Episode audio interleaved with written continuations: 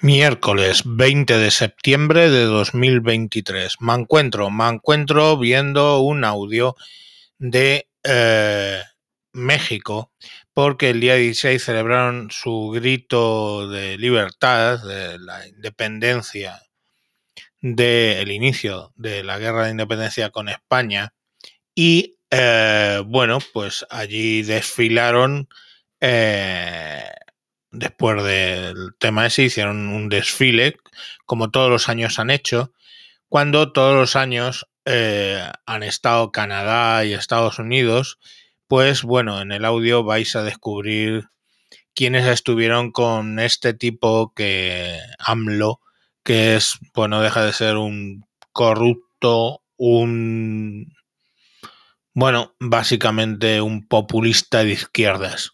Os dejo con el audio.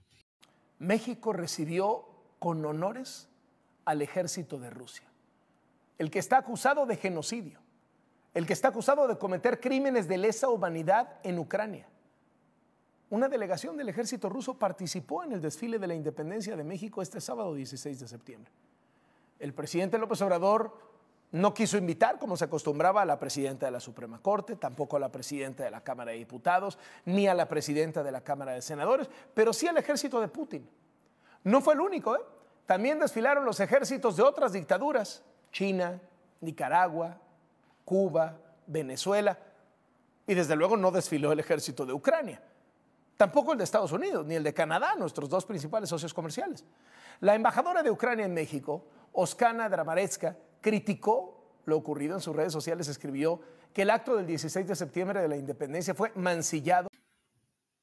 Como veis ahí eh, en el audio del periodista Carlos Loret en latinus.us, vemos que, bueno, eh, este tío, este sátrapa, pues básicamente se dedica a eh, lavar la cara a todos estos gobiernos de izquierda radicales y bueno, pues ya visteis quién desfiló, ¿no? En vez de Estados Unidos, pues desfiló Rusia con la lógico, con el lógico enfado de la embajadora ucraniana.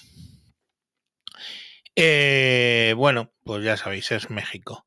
Por cierto, hablando de México, sabéis que yo cada 15 días estoy colaborando con el amigo Adriano eh, de México en el podcast 9053 kilómetros, que es la distancia que separa México con España. Os remito a ese podcast, ¿vale? Donde hablamos de distintas cosas comparando México con España.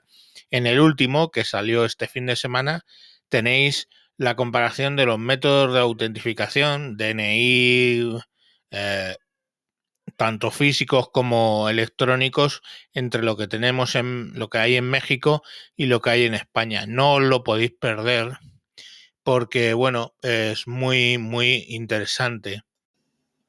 Ahí hemos grabado de muchos temas, no solo este de identificación personal, sino en el anterior comparamos las comidas y algunas anécdotas, comparamos los coches y los carnets de conducir, sanciones, etcétera comparamos sus sistemas de salud, eh, en otro comparamos el sistema educativo y en el primero, ya veis que hay seis de momento, pues comparamos las vacaciones.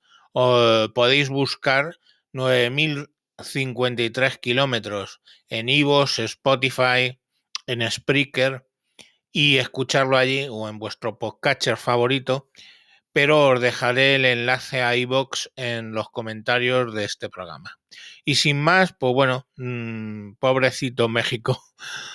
en fin, viva México, cabrones, y enhorabuena por vuestro por vuestra celebración y cumpleaños. Hasta luego.